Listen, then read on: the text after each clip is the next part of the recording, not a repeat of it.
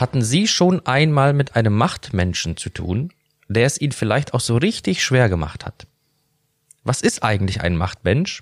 Welche Rolle spielt er auch in Kirchen und Gemeinden und wie hängt damit das Thema Machtmissbrauch zusammen? Über diese wichtige und teils auch brisante Frage spreche ich heute mit Professor Stefan Holthaus. Er ist der Rektor der FTH in Gießen und ein erfahrener Leiter, der viel mit Menschen zu tun hat. Herr Holthaus, ich heiße Sie ganz herzlich willkommen. Ja, danke. Ich freue mich auf das Gespräch. Sie sind ja selbst ein Leiter, also jemand, der Macht hat. Sie sind Rektor einer Hochschule, wie eben schon angeklungen. Damit sind Sie auch weisungsbefugt für Ihre Mitarbeiter und können viele Dinge selbstständig entscheiden. Sie sind eine Autorität. Sie fordern Respekt, sind angesehen und gelten als durchsetzungsstark. Eine sehr direkte und persönliche Frage vorab. Ist schon einmal jemand zu Ihnen gekommen und hat Sie als Machtmenschen angesprochen? ja, gute Frage. Da müssten Sie wahrscheinlich jemand anders mal fragen als mich. Also ich kann mich nicht entsinnen, dass jemand schon mal auf mich zukam und mir das vorgeworfen hat. Aber das kann natürlich daran liegen, dass die Leute viel zu viel Angst vor mir haben und deswegen gar nicht kommen. Also deswegen ähm, fragen Sie mal lieber andere Leute. Aber ich weiß natürlich, was hinter der Frage steckt. Sie haben mich ja gerade auch so treffend beschrieben, wie ich mich als Leiter verstehe und als Leiter handle. Und äh, deswegen würde ich das nicht völlig ausschließen, dass sowas etwas mal passieren könnte. Wobei ich generell auch sagen würde, dass ich versuche, das zu vermeiden und teamorientiert bin, aber das sagt wahrscheinlich jeder Machtmensch. Jetzt hört man und liest man viel von Machtmenschen in der Politik, aber auch in Unternehmen und, und das muss man auch ansprechen, ganz deutlich, in manchen mhm, Kirchen und ja, Gemeinden. Ja. Was versteht man jetzt eigentlich genau unter einem Machtmenschen? Ja, die, die Frage ist gar nicht so leicht zu beantworten, weil Machtmenschen sind nicht immer gleich. Ich habe selber Machtmenschen erlebt, auch in meiner Biografie, in unterschiedlichen Kontexten, sowohl in wirtschaftlichen Kontext wie aber auch im geistlichen Dienst. Und diese Leute waren nicht alle gleich. Es gab zum einen den klassischen Machtmenschen, den man kennt, also Leute, die über Leichen gehen, die alles wegbeißen, was unterwegs sich in den Weg stellt, die Alleinherrscher waren und sehr diktatorisch gearbeitet haben, Menschen auch zerstört haben. Ich habe aber interessanterweise auch andere Machtmenschen erlebt, da hat es lange gedauert, bis ich gemerkt habe, dass es Machtmenschen sind, die sehr subversiv ihre Macht eingesetzt haben durch Abhängigkeitsverhältnisse, die nach außen eigentlich relativ sanft drüber kamen oder zumindest mal harmonisch, aber doch hintenrum sehr stark gearbeitet haben und Menschen dadurch auch kaputt gemacht haben. Und die sind mhm. vielleicht die gefährlicheren Machtmenschen. Also das ist äh, sehr, sehr unterschiedlich äußerlich. Natürlich geht es hier immer um den Missbrauch von Macht. Das will ich ja auch sagen, denn Macht an sich ist äh, überhaupt nichts Negatives. Macht gehört zur Leitung dazu, zur Autorität dazu. Auch die Bibel kennt übrigens äh, den Begriff Macht im Sinne von Vollmacht. Äh, die, die, die Vollmacht brauchen wir ja in unserem Dienst, in unserer Predigt zum Beispiel. Auch von Jesus wird gesagt, dass er vollmächtig sprach und vollmächtig predigte. Aber konkret hier geht es darum, dass anvertraute Macht, das ist schon wichtig, weil Macht ist immer anvertraut, anvertraute Macht missbraucht wird zum Schaden anderer. Und deswegen ist Machtmissbrauch, wie ich finde, eine der schlimmsten Untugenden, die es überhaupt gibt. Was würden Sie sagen, warum ist gerade in der heutigen Zeit das Thema so ein großes und beliebtes Thema? Ja, das äh, ist ähm, einfach zu beantworten, weil ich glaube, dass der Zeitgeist äh, sich ändert an diesen Punkten. Also früher war das ja so, es gab es äh, viel, viel mehr Machtmenschen als heute, würde ich behaupten. Wenn man mal an die Politik denkt, was es da für Leute gab, die also rücksichtslos ihren Stiefel durchgezogen haben. Ähm, aber es war nicht so anrüchig wie heute. Das äh, hängt also ganz stark davon ab, wie man so tickt. Und ich glaube, dass gerade diese etwas autoritären Leiter heute viel stärker anecken als früher. Die Sensibilität allerdings auch für das Thema besser und größer geworden ist als früher. Denken Sie auch an so, so Debatten, MeToo-Bewegungen, auch gerade in den USA, also Missbrauch ähm, auch an Frauen. Ähm, oder denken Sie an die katholische Kirche, diese schlimmen, äh, fürchterlichen Vergehen an Kindern, also Kindesmissbrauch. Also unsere Gesellschaft ist da viel äh, sensibler geworden, was dieses Thema angeht. Manchmal ein bisschen sogar zu sensibel, denke ich, bei einem oder anderen Themen. Aber insgesamt eine sehr gute Sache, dass wir dort mit äh, offenen Augen jetzt durch die Gegend laufen und auch da eine Sensibilität gewonnen haben für unser Thema. Hm. Jetzt sind ja auch die Kirchen mit diesem Thema konfrontiert. Machtmissbrauch gab und gibt es dort. Sie haben das eben schon erwähnt. Man denke nur an die Fälle von Kindesmissbrauch in der römisch-katholischen Kirche. Aber auch sonst gibt es ja so etwas wie geistlichen Machtmissbrauch. Ja. Was versteht man jetzt eigentlich darunter und wie äußert sich dieser geistliche Missbrauch? Indem der Missbrauch mit geistlichen Druckmitteln praktiziert wird. Das ist das Besondere leider in den Kirchen.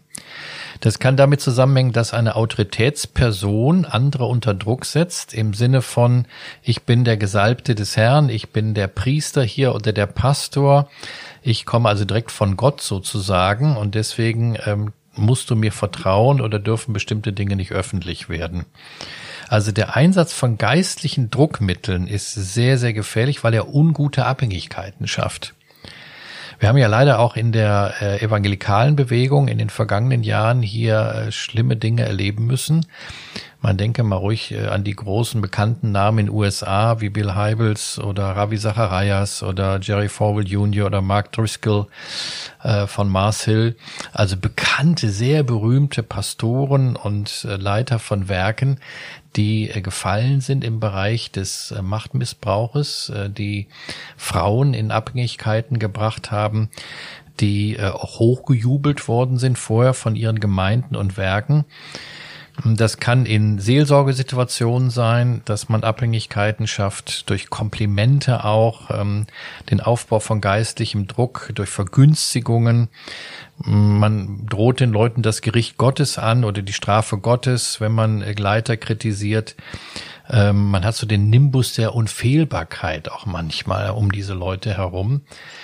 Ähm, und von daher ist das eigentlich somit die schlimmste Variante, muss ich sagen, des Machtmissbrauchs, wenn hier auch geistliche Dimensionen noch ins Spiel gebracht werden. Um näher darauf einzugehen, was würden Sie sagen, begünstigt so ein Missbrauch, vor allem im kirchlichen oder geistlichen Kontext? Was sind da so Faktoren, die eine Rolle spielen? Ja, ich habe es ja schon angedeutet, ich glaube, dass zunächst mal die Strukturen nicht ganz unwichtig sind wenn Sie in gemeindlichen oder kirchlichen Strukturen arbeiten, wo es eine hohe Autorität von Würden und Amtsträgern gibt, dann ist der geistliche Missbrauch nicht weit entfernt. Sie haben das in sehr hierarchischen oder auch konservativen Gemeinden eine Machtfülle einer einzelnen Person, verbunden dann aber auch mit einer starken Autoritätshörigkeit äh, bei den äh, Gemeindegliedern. Ähm, das kann dazu führen und auch es ist oft eine schlechte Kontrolle dann da. Also sie haben ähm, praktisch überhaupt keine kein Check and Balance System ja in diesen Kirchen und Gemeinden oder keine Gewaltenteilung, ja, sondern es ballt sich häufig Macht dann in einer Person. Und nochmal die andere Seite, sie haben dann aber auch Leute, die äh, das lieben, äh, die diese Personen auch verehren. Eine Art falsche Demut mitunter auch und eine starke Autoritätshörigkeit. Deswegen muss man leider konstatieren, dass geistlicher Missbrauch in konservativen Gemeinden stärker verbreitet ist als in liberaleren Gemeinden. Mhm. Kommen wir weiter auf die Ursprünge von Machtmenschen, in Anführungszeichen hin. Wie wird man eigentlich ein Machtmensch? Also gibt es da verschiedene Anfälligkeiten, die das begünstigen? Ja, natürlich. Also zunächst mal hat man festgestellt, dass das äh, viel mit der Familiengeschichte zu tun hat, wo die Leute herkommen.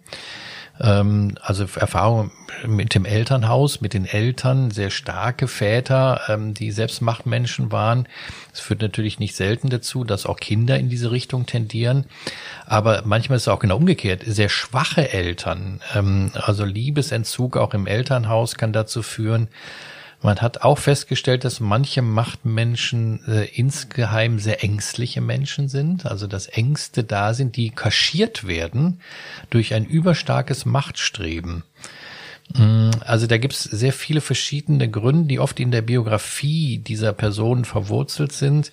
Und äh, was ich auch noch sagen muss, ist, viele Machtmenschen sind stark narzisstisch veranlagt, also haben eine ganz starke äh, Selbstliebe in sich. Ähm, und äh, das darf auf keinen Fall beschädigt werden von außen. Eigentlich sind Machtmenschen sehr schwache Menschen, sehr unsichere Menschen, aber nach außen hin erscheinen sie völlig anders. Zum Schluss vielleicht noch die Frage, die mehr in die Praxis noch ragt was kann ich jetzt gegen Machtmenschen tun? Also sowohl als jemand, der in Leitung ist und jemand, der vielleicht unter einem Machtmenschen leidet. Mhm.